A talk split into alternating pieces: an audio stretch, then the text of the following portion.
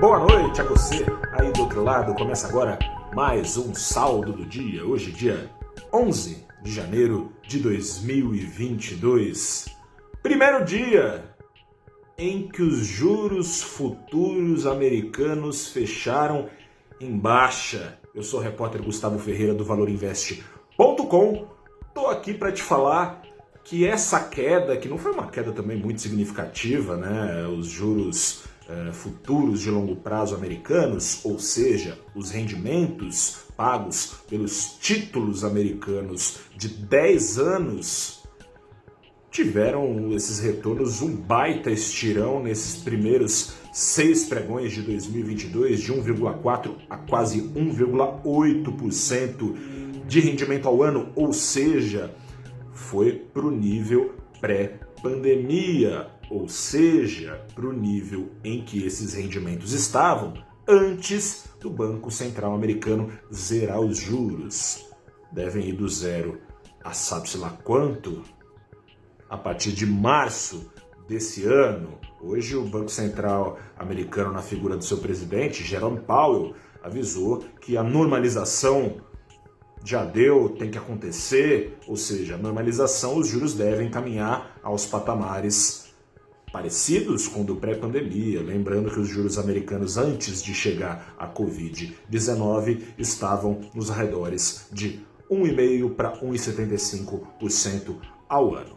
Enfim, hoje foi dia de refresco na curva de juros dos Estados Unidos e, com isso, dia de recuperação de apetite no mundo todo por bolsas, especialmente as emergentes que tanto vinham apanhando, especialmente pela bolsa brasileira, que mais do que a média vinha sendo solapada em perdas. O Ibovespa, com essa recuperação, portanto, disparou hoje, disparou 1,8%, foi aos 103 779 pontos, enquanto o dólar, acompanhando esse apetite ao risco renovadíssimo pelo mundo, afundou 1,67%, foi aos R$ 5,58. Essa recuperação do apetite ao risco no Brasil aconteceu a despeito da nossa inflação e da nossa taxa de juros. Hoje saiu o IPCA fechado de 2021,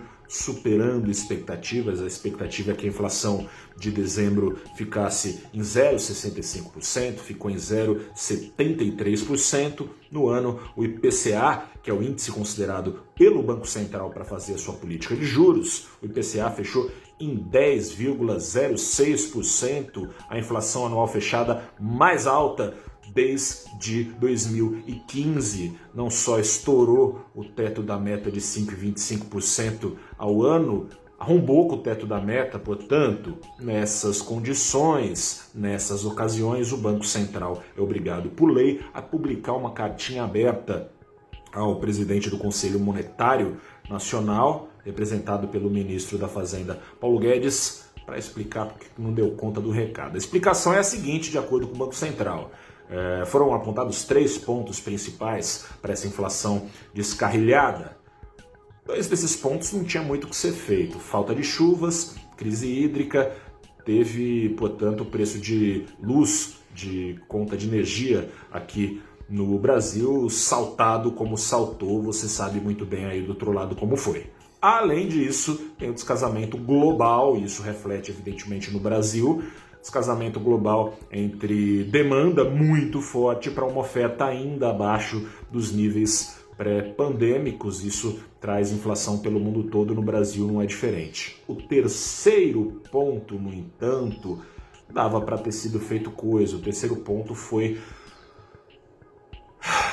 a insegurança fiscal, ela, sempre ela, que fez os preços do dólar subirem como subiram, espalhando inflação adicionalmente pela economia brasileira como um todo. Dava para fazer, portanto, o esfriamento desse risco fiscal e do preço do dólar, como com o governo com o presidente Jair Bolsonaro, com o ministro da Economia Paulo Guedes, não tendo derrubado o teto de gastos para fazer o seu governo caber no orçamento.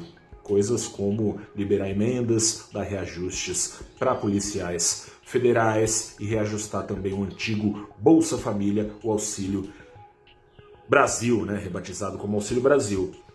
Dava para fazer isso tudo sem descarrilhar com a inflação, ou pelo menos não tanto, né, já que o incentivo ao consumo dado pelo Auxílio Brasil tem uma força inflacionária importante. Como?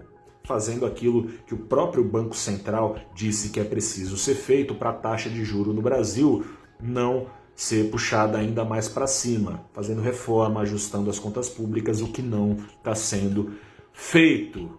O espalhamento da inflação preocupa pelo seguinte: mais que os 10%, preocupa a noção de que não mais 63% dos preços praticados na economia brasileira 63% em novembro, estão contagiados pela inflação.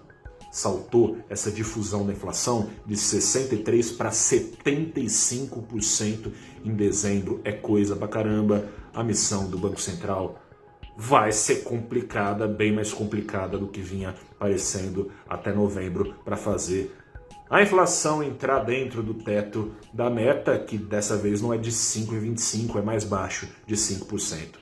Vamos ver o que dá. Hoje teve refresco, embora a curva de juros no Brasil tenha apontado de cabo a rabo para cima. Eu sou o repórter Gustavo Ferreira, fico por aqui. Volto amanhã, vamos ver se o Ibovespa embala ou se amanhã devolve. Até a próxima, tchau.